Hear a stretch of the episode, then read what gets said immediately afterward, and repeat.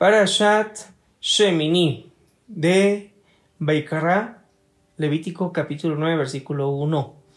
La traducción literal de la denominación de la presente sección es octavo, así como el concepto séptimo alude a la naturaleza cíclica, como los siete días de la semana, los siete años del ciclo sabático, los siete ciclos que conforman el jubileo, el concepto octavo alude a la ruptura de la rutina cíclica de lo natural y se dirige como metáfora de los valores superiores que trascienden la naturaleza.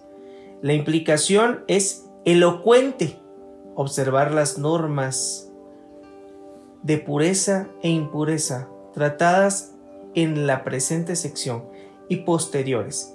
Lleva a uno a elevarse por sobre lo mundano e incorporarse a un ser de los valores supremos de lo octavo. Comenzamos la lectura con capítulo 9, versículo 1.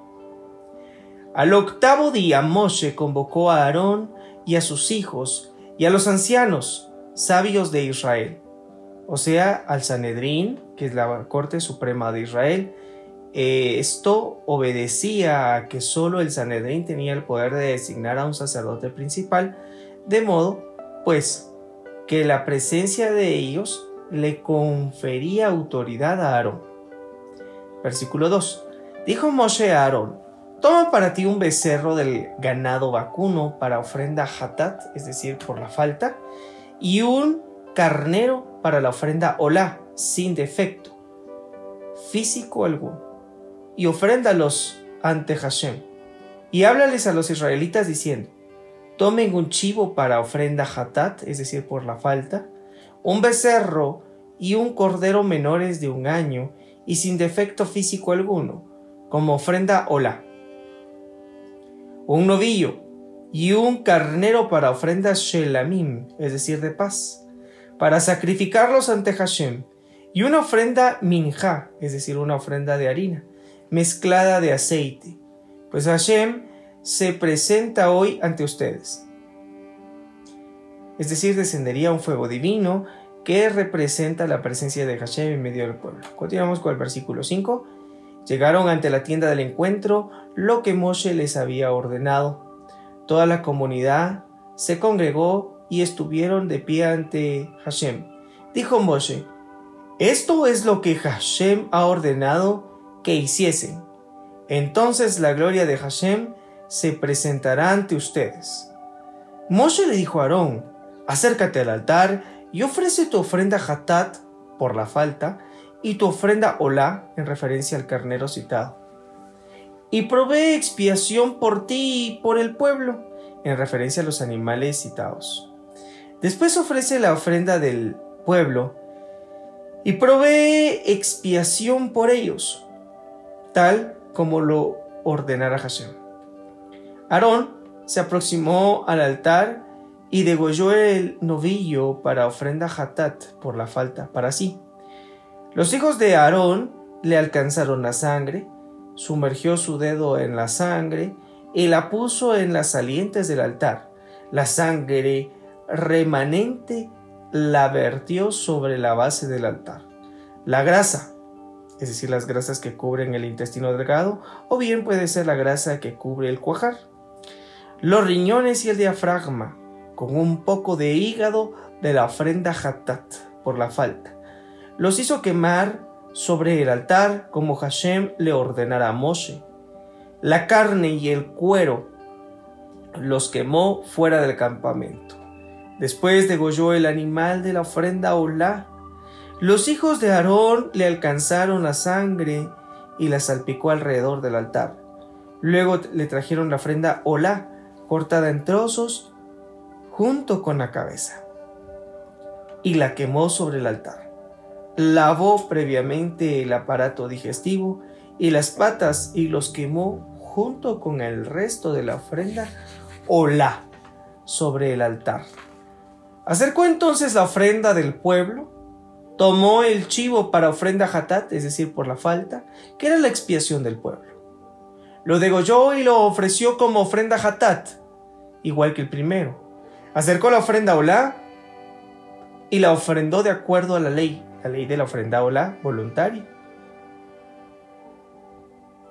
Continuamos con Baikra, Levítico capítulo 9, versículo 17.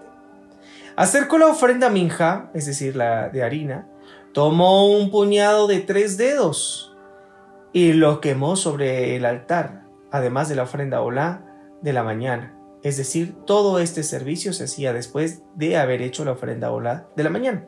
Continuamos con el versículo 18. Degolló el novillo y el carnero, sacrificios del pueblo como ofrenda shelamim, es decir, de paz. Los hijos de Aarón le alcanzaron la sangre y él salpicó alrededor del altar. Y también le alcanzaron las partes seleccionadas del novillo y del carnero, o sea, las partes seleccionadas para ofrendar a Hashem. La cola, incluyendo toda la cola, la cadera, el espinazo, hasta pasar el riñón. Y la grasa que cubre el aparato digestivo, según algunos comentarios, la membrana de la grasa que cubre el estómago, juntamente con los riñones y el diafragma, con un poco de hígado. Ellos, es decir, los hijos de Aarón, pusieron todo esto sobre los pechos de los animales sacrificados y lo entregaron a Aarón. Luego Aarón quemó esas partes seleccionadas sobre el altar. Aarón levantó los pechos y el muslo derecho y los meció como una ofrenda tenufá ante Hashem. O sea, meció esos elementos de ofrenda hacia las cuatro direcciones, hacia arriba, hacia abajo, tal como ordenara Moshe. Aarón levantó sus manos hacia el pueblo y los bendijo con la bendición sacerdotal, es decir, que Hashem te bendiga. Continúa esa oración, que irradie su semblante hacia ti. Dicha bendición tuvo lugar después de que Aarón descendió del altar donde ofreció la ofrenda Hatat, la ofrenda Olá y las ofrendas Shelamín, es decir, de paz.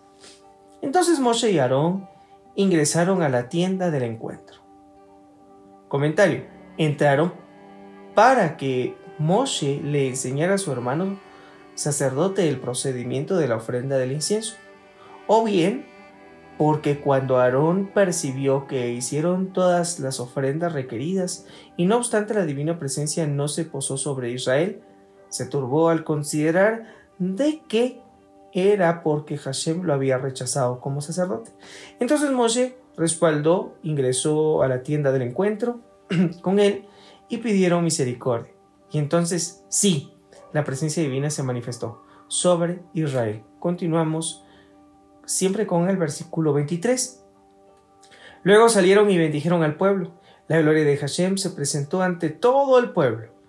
Continuamos con la porción en Baikra capítulo 9, Levítico 9, versículo 24. Emergió un fuego de Hashem que consumió la ofrenda Olá y las partes seleccionadas para ofrendar sobre el altar. Al verlo todo el pueblo alabó a Hashem y se prosternaron con su rostro a tierra.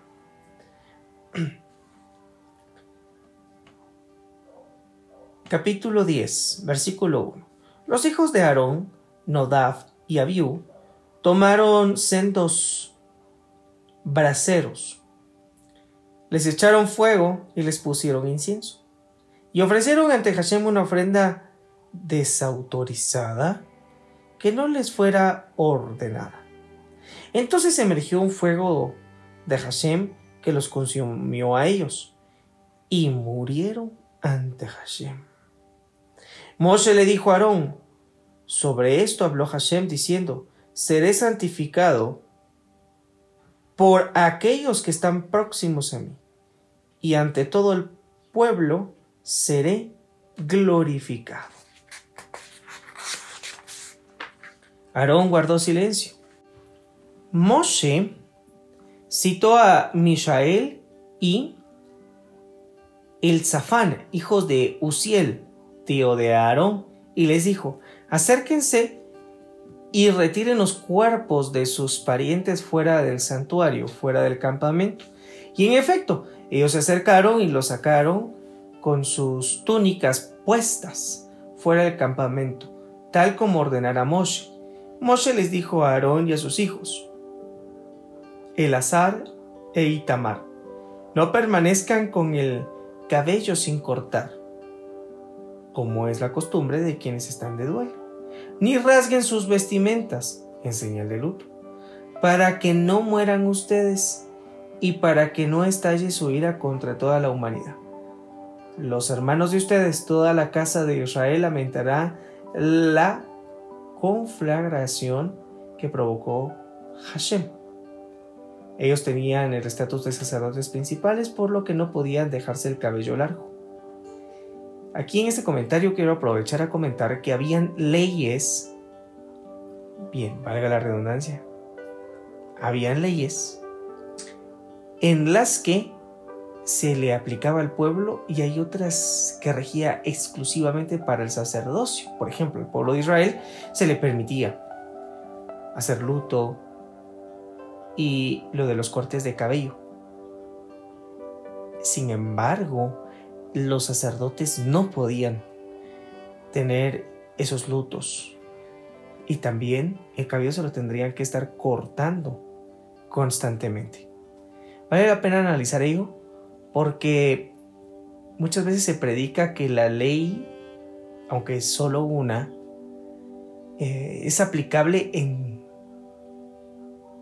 en todo sentido. Y sí, existe, existe razón en ello. Sin embargo, aquel que tiene un estatus de sacerdote, se le puede exigir mucho más de lo que tradicionalmente se le eh, indica al pueblo. Cierro este paréntesis. Continuamos con el versículo 7.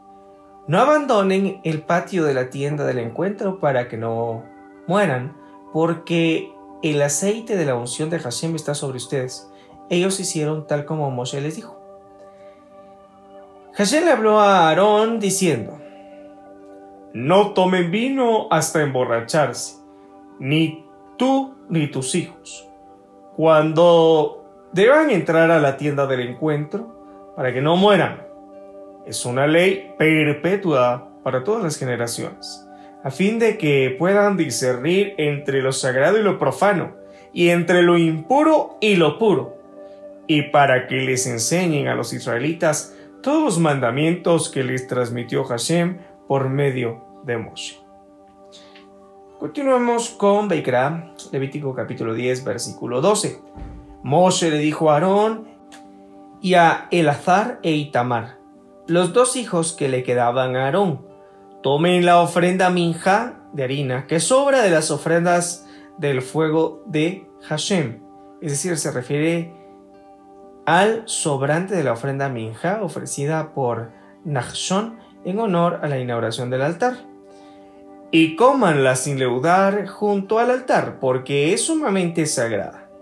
Cómanla en lugar sagrado, porque es la porción que te corresponde a ti y a tus hijos de las ofrendas del fuego de Hashem, pues así me fue ordenado. Y el pecho de la ofrenda tenufá, es decir, de movimiento va y ven, y el muslo de la ofrenda terumá, el movimiento vertical, Cómanlo en lugar puro, tú y tus hijos y tus hijas contigo. Es la porción que te corresponde a ti y a tus hijos de las ofrendas Shelamim, es decir, de paz de los israelitas.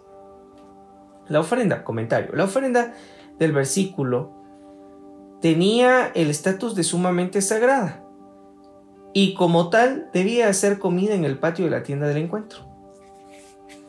Continuamos con este comentario. En cambio, la ofrenda del versículo 14, es decir, me refiero a la ofrenda Tenufá y Teruma, a diferencia de las otras ofrendas relativas al fuego, era de una santidad inferior y no requería ser ingerida en lugar sagrado, sino que en un lugar puro, o sea, en el campamento de Israel, que era donde las tribus, excepto la tribu de Leví, establecían sus tiendas.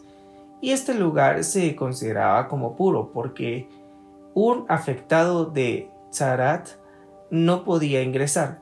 El Zarat era una dolencia que tornaba impuro al que la padecía hasta restablecerse. Continuamos con el versículo 15. El muslo de la ofrenda terumá del vaivén vertical y del pecho de la ofrenda de Nofá, de un vaivén horizontal, estarán sobre las partes seleccionadas de los animales de sacrificio como ofrendas de fuego.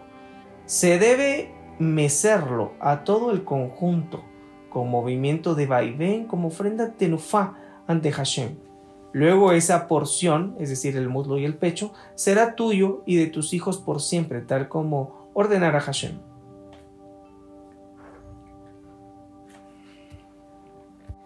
Comentario. En Levítico capítulo 7 versículo 30, como lo hemos leído anteriormente, opuestamente a como indica aquí, leemos que las grasas y los órganos seleccionados estaban sobre el pecho. ¿Por qué sucede esto? Bueno, aquí hay una explicación. Después de que el animal era trozado, un sacerdote tomaba de sus manos el pecho y encima las grasas y órganos seleccionados, y cuando se lo entregaban al dueño de la ofrenda, éste recibía primero las grasas y los órganos seleccionados, y encima el pecho. Un segundo sacerdote colocaba sus manos debajo de las manos del dueño de la ofrenda, quien hacía el mecimiento prescrito hacia los cuatro puntos cardinales y hacia arriba y hacia abajo. Bien, continuamos con la siguiente porción que tiene que ver con el capítulo 10, versículo 16. Pero antes de poder realizar la lectura, quiero hacer un poco de contexto. Ahora veremos la disputa entre Moshe y Aarón. El episodio narrado a continuación tuvo lugar el primero de Nisan del segundo año desde el éxodo de Egipto. Era el primer día de la inauguración del tabernáculo. Aarón y sus dos hijos Elazar e Itamar estaban en el primer día de duelo por la muerte de los otros dos hijos de Aarón. Aquel día se ofrendaron tres chivos como sacrificio hatat, uno por Rosh Hodesh, que es del comienzo del mes, uno como ofrenda de inauguración del tabernáculo y uno como ofrenda de Nachshon ben Aminadaf. En vez de erigir la carne del chivo correspondiente al sacrificio de Rosh Hodesh, Aarón y sus hijos la quemaron, y Moshe les recrimina su actitud. Ellos la quemaron en vez de comerla porque estaban en el primer día de duelo, o también puede ser porque tocó algo impuro. Bien, realizamos la lectura pues del versículo 16. Moshe inquirió, inquirió sobre el chivo de la ofrenda hatat, es decir, por el comienzo del mes y cuando notó que la habían quemado en lugar de comerla, se enojó con el azar e Itamar, los dos hijos de Aarón que le quedaban, y le recriminó. Respóndanme, ¿por qué no comieron la carne de la ofrenda jatate en lugar de sagrado? O sea, en otras palabras, ¿por qué quemaron la carne de la ofrenda jatate en vez de comerla en el patio de la tienda del encuentro? Es sumamente sagrada y les fue entregada a ustedes para obtener el perdón de Hashem a Israel por las faltas de la comunidad para proveerles expiación ante Hashem por los que hayan profanado inadvertidamente lo sagrado. La sangre de ese sacrificio no fue ofrendada dentro del santuario. Y entonces, ¿por qué no comieron su carne? Si la carne hubiera sido llevada adentro del santuario, entonces sí habría debido quemar la carne en vez de comerla. Pero como no es ese el caso, ustedes decidieron haber comido la carne en lugar sagrado como les ordené. Lo debieron de hacer. Es decir, como les ordené respecto a la ofrenda de la harina de la cual debían comer incluso estando en el primer día de duelo, la ofrenda Hatat de Rosh comienzo de mes, la ofrenda que estamos tratando, se hace en el altar exterior, la sangre de una ofrenda Hatat. De este tipo debe ofrendarse en el altar exterior y la sangre, y si la sangre fuese ofrendada dentro del tabernáculo, la ofrenda queda descalificada y su carne debe quemarse por completo en vez de ingerirse. Y por eso, como ellos quemaron toda la carne en lugar de comerla, Moshe amonesta a Aarón y a sus hijos. Ustedes no debieron haber quemado esa carne, pues la sangre de esos sacrificios no fue ofrendada dentro del tabernáculo y por lo tanto no hay motivo para que no la hayan comido. Continuamos con el versículo 19. Pero entonces Aarón le refutó ofuscadamente a Moshe. ¿Acaso fueron ellos quienes ofrecieron la ofrenda Hatat por los Jodes y la ofrenda Ula de ellos para Hashem? Es decir, yo hice tales ofrendas y no ellos. Aarón era el sacerdote principal y por su rango sí podía hacer el servicio de la ofrenda, aunque estuviera en el primer día de luto. Aarón le siguió refutando a Moshe. Si me aconteciera estar de luto por otros parientes cercanos como por estos dos de mis hijos, tampoco comería la carne. Y si acaso hubiere comido la carne de la ofrenda Hatat de ese día, habría sido aprobado por Hashem. Seguro que no. Este es un comentario. Seguro que no. Pues en cuanto a comer la carne del sacrificio, también él, es decir, Aarón, estaba restringido por las leyes del primer día de luto.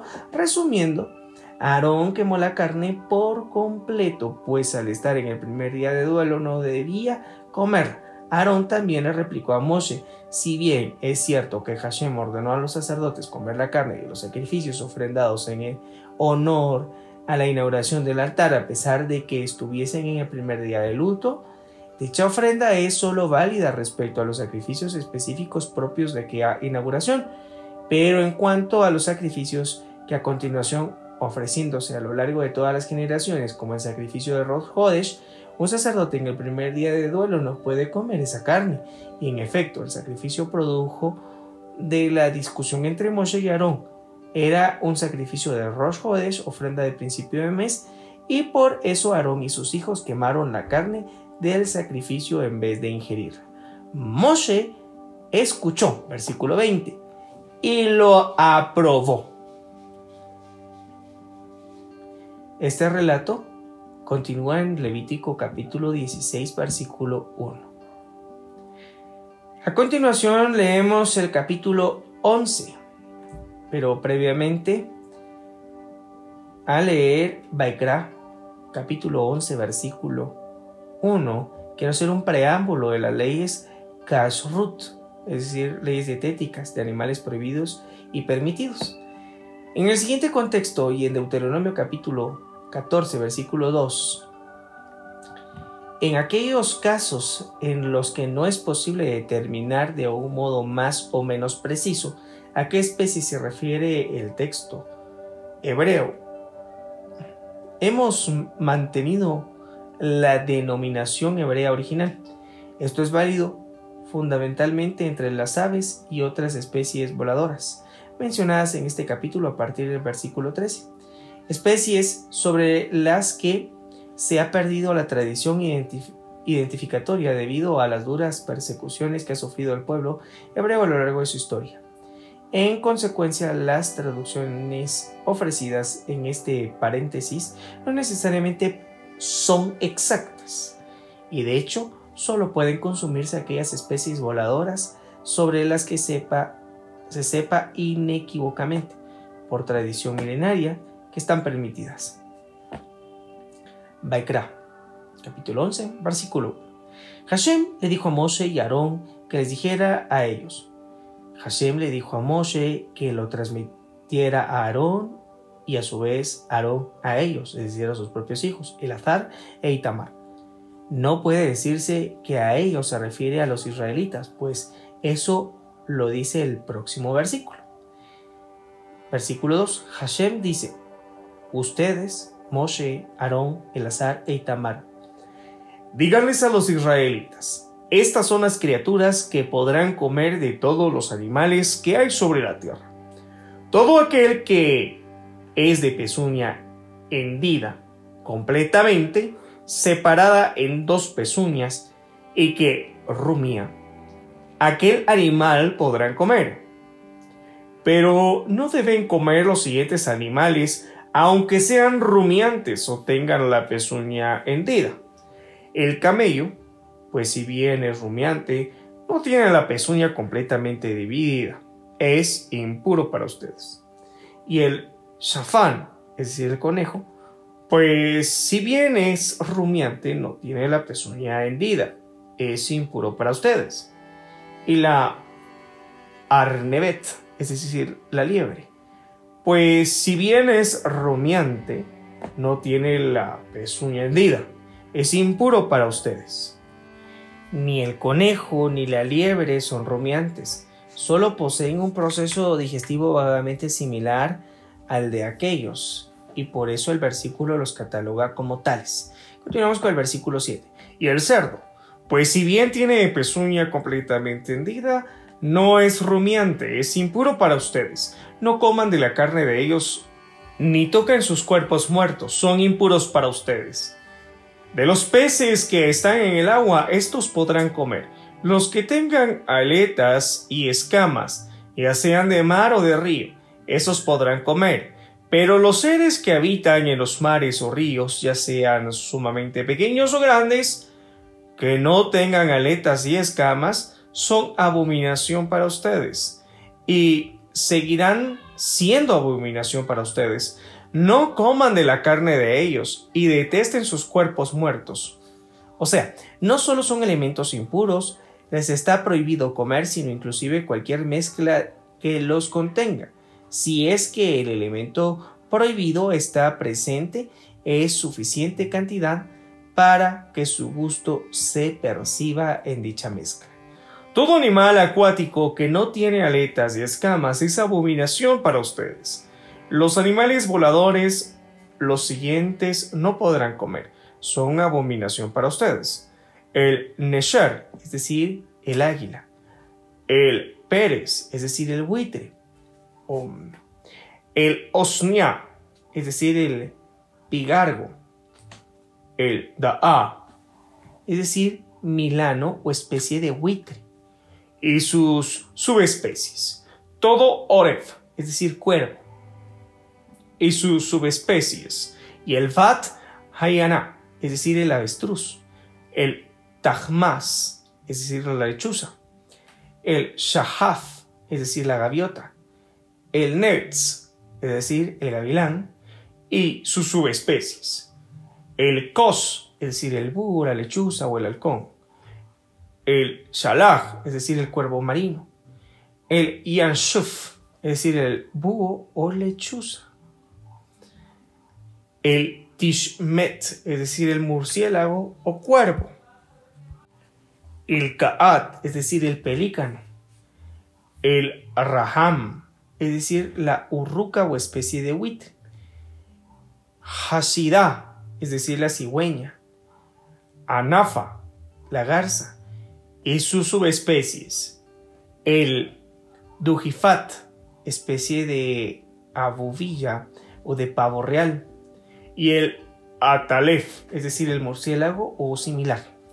Todo insecto volador de cuatro patas es abominación para ustedes. Solo estos podrán comer de todos los insectos voladores de cuatro patas. Los que tienen por encima de las patas otras patas adicionales que les permitan saltar sobre la tierra.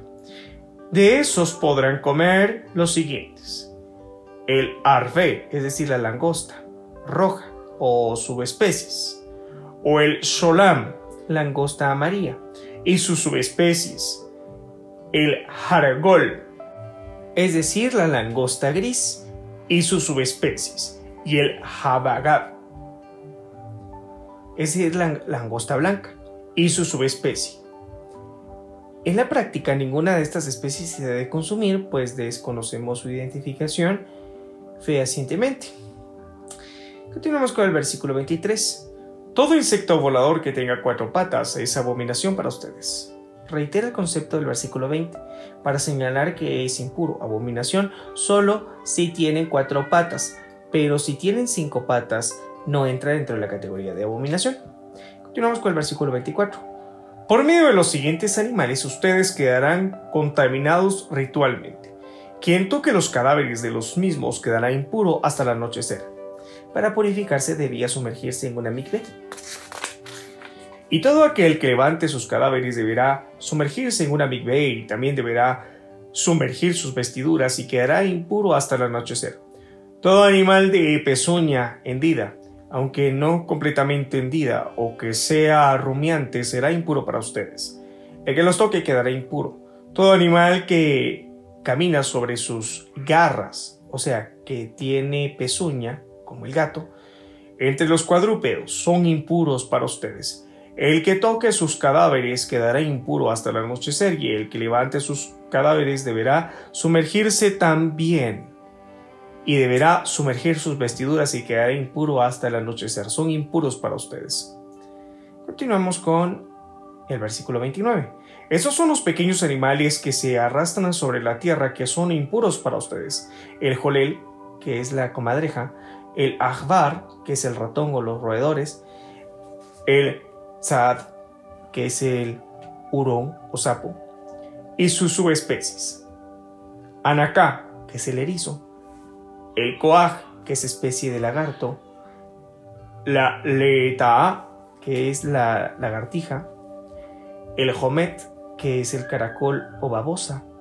Y el tinshenmet, que es el topo. Estos son los pequeños animales que son impuros para ustedes. El que toque el cadáver de ellos quedará impuro hasta el anochecer. Previamente debería sumergirse en una mibe, fuente de agua natural, y todo aquello sobre lo que cayese alguna parte del cadáver de los mismos quedará impuro, ya sea que cayese sobre un utensilio de madera, sobre alguna vestimenta, sobre una piel o una o algún costal, o sea, cualquier elemento apto para trabajo. Deberá ser sumergido en agua y quedará impuro hasta el anochecer. Después de haberse puesto el sol, estará puro. Continuamos con Baikra, capítulo 11, versículo 33. Un recipiente de cerámica en cuyo interior cayese alguno de aquellos, es decir, un cadáver de alguno de los animales mencionados en el presente capítulo, todo lo que hubiese allí adentro se tornará impuro y se debe romper. El recipiente de cerámica. Cualquier alimento para consumo humano que alguna vez se haya humedecido con agua o u otro líquido se tornará impuro. Si es que el alimento se encuentra dentro de ese recipiente de cerámica impuro. Y todo líquido que hubiese en ese tipo de recipiente también se tornará impuro. Los líquidos referidos son como por ejemplo el agua, el rocío, el aceite de oliva, vino, leche, sangre y, miel.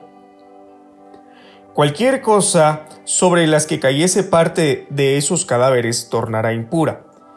En tal caso, incluso un horno o una cocina de barro quedarán impuros y deben ser destruidos, pues de lo contrario continuarán siendo impuros de por vida. Lo único que siempre queda puro es un manantial o un pozo de agua, una mikveh o fuente de agua natural. Pero quien toque el cadáver de esos animales se torna impuro, aunque sea que esté sumergido en un manantial o en un pozo de agua. La expresión siempre queda puro significa también que el impuro se sumerge en dichas aguas y se purifica. Continuamos con el versículo 37. Si alguno de esos cadáveres cae sobre cualquiera semilla comestible plantadas en un sembradío, la semilla mantiene su estado de pureza. Pero si alguna vez la semilla, estando ya desarraigada de la tierra, fue mojada con algún fluido como ser el agua, rocío, aceite de oliva, vino, leche, sangre y miel, y cae sobre ella alguno de esos cadáveres, queda en un estado de impureza. Los versículos precedentes mencionan que una persona que haya sido impurificada debe sumergirse en una migbe, una fuente de agua natural, y también sumergirse en una migbe es un requisito necesario en el procedimiento de conversión. Claro, parte de lo que es la conversión incluye dos rituales. Uno de ellos es el bautismo o como se le conoce como mikveh. Durante muchos años los sabios han dicho que un prosélito que se convierte es como un recién nacido, y en tal caso el agua de la migbe representa el líquido amniótico que cubre al feto en un útero materno. A continuación leeremos el versículo 39, que trata sobre la impureza transmitida por los animales kosher. Este versículo 39 se refiere a los animales puros que mueren sin haber sido faenados de acuerdo a las normas de Shehita, es decir, normas de faenado ritual.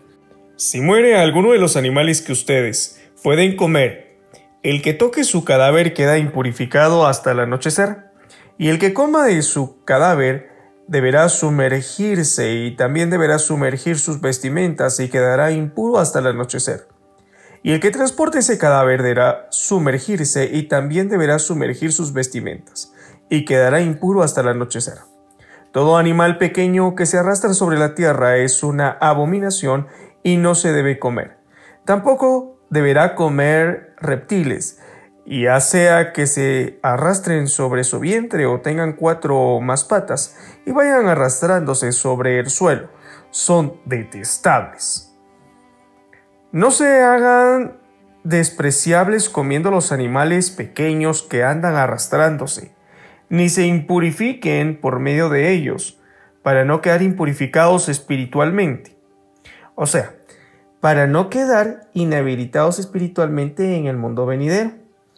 Suele ocurrir que inexplicablemente una persona experimente cambios negativos en su carácter y no sepa a qué atribuirlos. A veces la única explicación viable es que esa persona ha ingerido algo que provocara ese efecto espiritual indeseable en su modo de ser.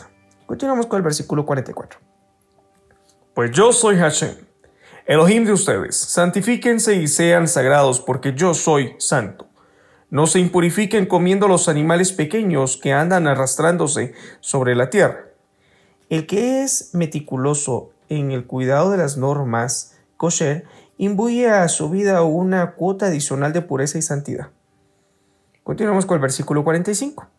Pues yo soy Hashem, que los hice salir de la tierra de Egipto para ser Elohim de ustedes. Sean sagrados porque yo soy sagrado. Es decir, yo, Hashem, los saqué a ustedes de Egipto con la condición de que acepten mis mandamientos. Esta es la ley en cuanto a los mamíferos, las aves, todos los animales que se mueven en el agua y todo animal que se arrastra sobre la tierra. ¿Para qué? disiernan entre lo impuro y lo puro, y entre el animal que puede comerse y el animal que no puede comerse. Haftara Shemini, del segundo libro de Samuel, Samuel, capítulo 6, versículo 1 al capítulo 7, versículo 17.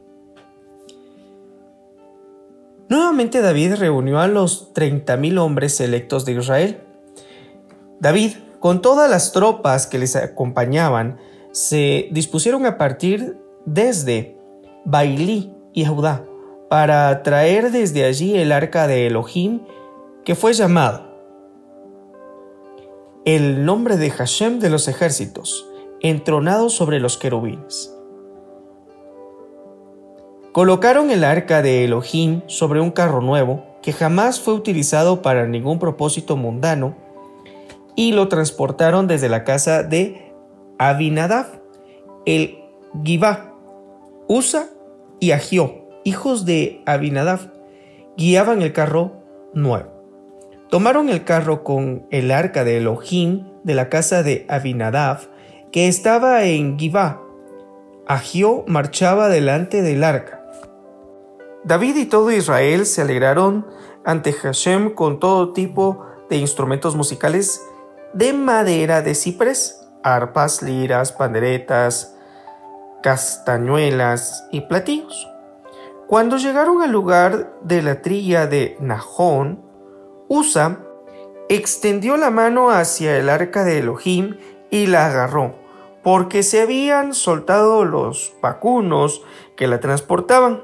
Comentario, eso fue porque en lugar de transportar el arca en un carro, por su gran valor espiritual, debían haberla transportado al hombro. Continuamos con el versículo 7. Hashem se enojó con Usa por haber creído que el arca se caería. El arca era de naturaleza tan santa que Usa nunca debió haber pensado que Hashem permitiría que el arca cayese. Elohim lo castigó por el error. Usa murió allí junto al arca de Elohim. David estaba disgustado consigo mismo porque Hashem infligió una brecha contra Usa, quitándole la vida.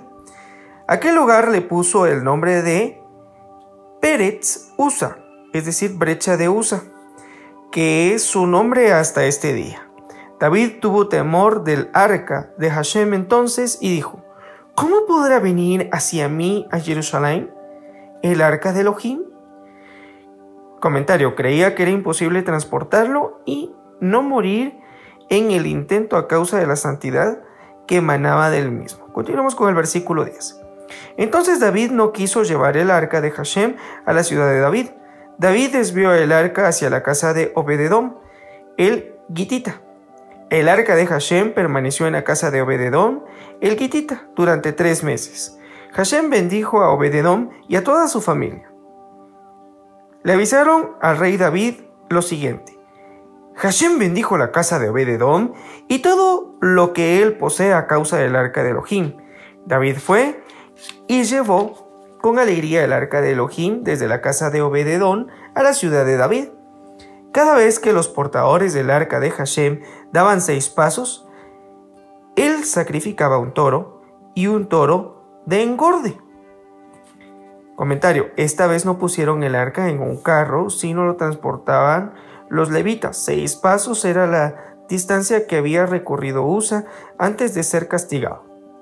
Continuamos con el versículo 14. David danzaba con todas sus fuerzas ante Hashem. David tenía puesta una túnica de lino. Él y toda la casa de Israel llevaron el arca de Hashem con sonidos de júbilo y al son del shofar. Resulta que cuando el arca de Hashem llegó a la ciudad de David, Mijal, hija de Shaul, miró desde una ventana y al ver al rey David saltando y danzando ante Hashem, sintió desprecio por él. Llevaron el arca de Hashem a Jerusalén y la depositaron en el lugar dentro de la tienda que David había levantado a tal efecto. Comentario. Si bien la tienda del encuentro estaba en Gibón, David llevó el arca a Jerusalén para que estuviera allí cuando se erigiese el templo. Después, David ofreció ofrendas hola ante Hashem y ofrendas Shelamim, es decir, de paz. Cuando David terminó de ofrecer las ofrendas hola y las ofrendas Shelamim, es decir, de paz, bendijo al pueblo en el nombre de Hashem de los ejércitos. Luego distribuyó entre todo el pueblo, entre toda la multitud de Israel, hombres y mujeres por igual, a cada uno le dio un pan, una porción de carne y un barril de vino. Después, cada uno se fue a su casa. David volvió para bendecir a su casa, entonces salió Mijal, hija de Shaul, al encuentro de David y le dijo con ironía, ¡Qué bien ha quedado hoy el rey de Israel, exponiéndose incluso ante las esclavas de sus sirvientes como un infame cualquiera! Pero David le respondió a Mijal, lo hice ante Hashem, quien me eligió a mí en lugar de tu padre, y de toda su familia para ser el líder del pueblo de Hashem, Israel. Ante Hashem, yo me regocijo. Y puedo rebajarme aún más. Puedo humillarme a mis ojos, pero en cuanto a esas esclavas de las que tú hablas, seré respetado por ellas. Comentario. Ellas, diferencia de ti, sabrán respetarme cuando yo alcance un genuino nivel de autoanulación a través del cual llegue a sublimar mi propia voluntad en aras de la voluntad de Hashem. Continuamos con el versículo 23. Mijal, hija de Shaul, no tuvo hijos hasta el día de su muerte. O sea, como castigo por este incidente, no tuvo hijos en adelante, pero sí tuvo hijos previamente. David y Shaul estaban enfrentados y Paradójicamente, Mijal, hija de Shaul, era esposa de David. Continuamos con la lectura en el segundo libro de Samuel, Samuel, capítulo 7, versículo 1. Después de que el rey se estableció en su palacio y Hashem le dio descanso de todos sus enemigos de alrededor, el rey le dijo al profeta Natán, mira, mientras yo vivo en un palacio de cedro, el arca de Elohim está en una tienda. Natán le respondió al rey, anda, haz todo lo que tengas en mente. Literalmente se puede traducir como todo lo que está en tu corazón, porque Hashem está contigo. Resulta que aquella noche la palabra de Hashem se le reveló a Natán diciéndole, Anda y dile a mi servidor David. Así dijo Hashem, ¿tú quieres construirme un templo en el que yo more? Pues yo no he morado en ningún templo desde el día que saqué a los israelitas de Egipto hasta el día de hoy, sino que me he movido en una tienda y en un tabernáculo, en todo el tiempo que estuve con los israelitas. ¿Alguna vez le planteé a alguno de los líderes de las tribus de Israel por qué no me construyen una casa de cedro? Ahora dile a mi servidor David lo siguiente. Así dijo Hashem de los ejércitos. Yo te saqué del corral de ir tras los rebaños para que seas líder de mi pueblo. He estado contigo en todo lugar a donde has ido He cercenado de tu presencia a todos tus enemigos y te he dado un gran renombre, como el nombre de los grandes hombres del mundo. Estableceré un lugar para mi pueblo de Israel. Los instalaré allí y allí morarán. No volverán a ser molestados, ni los inicuos los oprimirán como en los viejos tiempos y también cuando puse jueces sobre mi pueblo Israel. Te daré descanso de todos tus enemigos.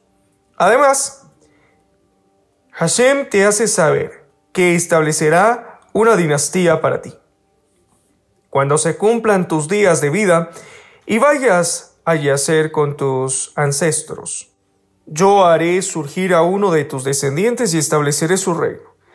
Él edificará una casa para mi nombre, y yo estableceré el trono de su reino para siempre. Yo seré su padre y él será mi hijo. Y cuando cometa una transgresión, lo castigaré con la vara de los hombres y con aflicciones de seres humanos. Pero mi benevolencia nunca se apartará de él, como si la aparté de Shaul, a quien quité de tu presencia. Tu dinastía y tu reino quedarán firmes para siempre ante ti. También tu trono quedará establecido para siempre. Comentario. Hashem nombró a Shlomo como sucesor de David en la vida de David. A eso elude la expresión ante ti. Hashem le asegura a David que su descendencia será la dinastía real de Israel. Continuamos con el versículo 17.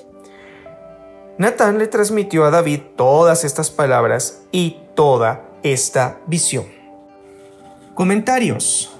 Esta porción que se conoce como Shemini significa octavo, haciendo alusión a las etapas de consagración que tienen la duración de siete. Y luego existe un reino en los tiempos. Ocho u octavo tiene el enfoque o significado relativo a un reinicio. Existe una simbiosis entre el creador Moisés y los levitas en cuanto a jerarquías. Así también la relación y conexión entre el pueblo, las ofrendas y la conexión con el sacerdocio. Todos en un rol que favorece en la interacción y comunión. ¿Es posible la armonía? Claro que sí, solamente se necesita disposición.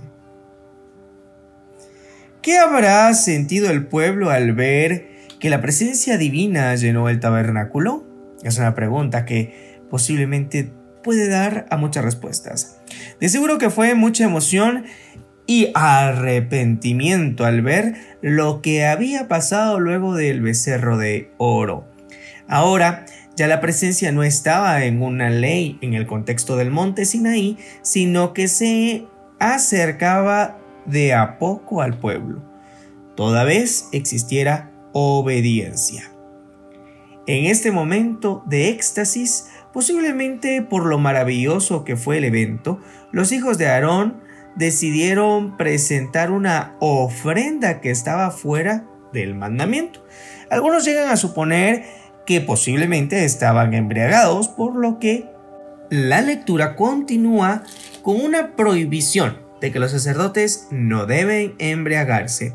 Sea así o no, lo que es seguro es de que de los hijos de Aarón y de Eva aprendemos a no agregar a las ordenanzas, pues el resultado no será deleitoso.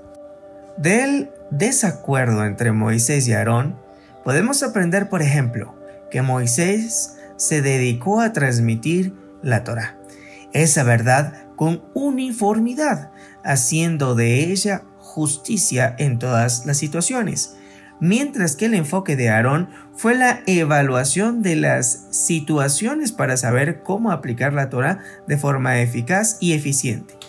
De ello, entendemos que debe existir una relación entre ambas situaciones, tanto el presentar el mensaje como saber también cómo vivir en la Torah.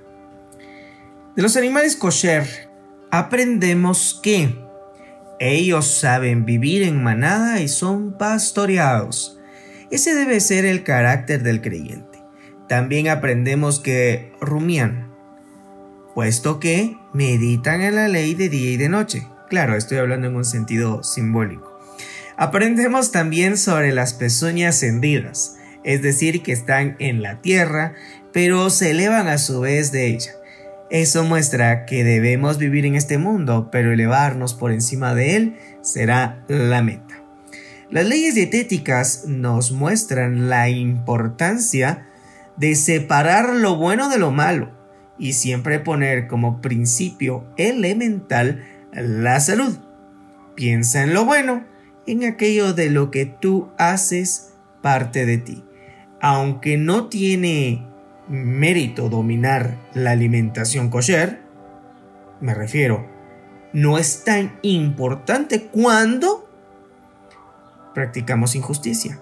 Pero cuando nuestra vida se lleva en el camino de la justicia, entonces dominar la alimentación kosher tiene mérito.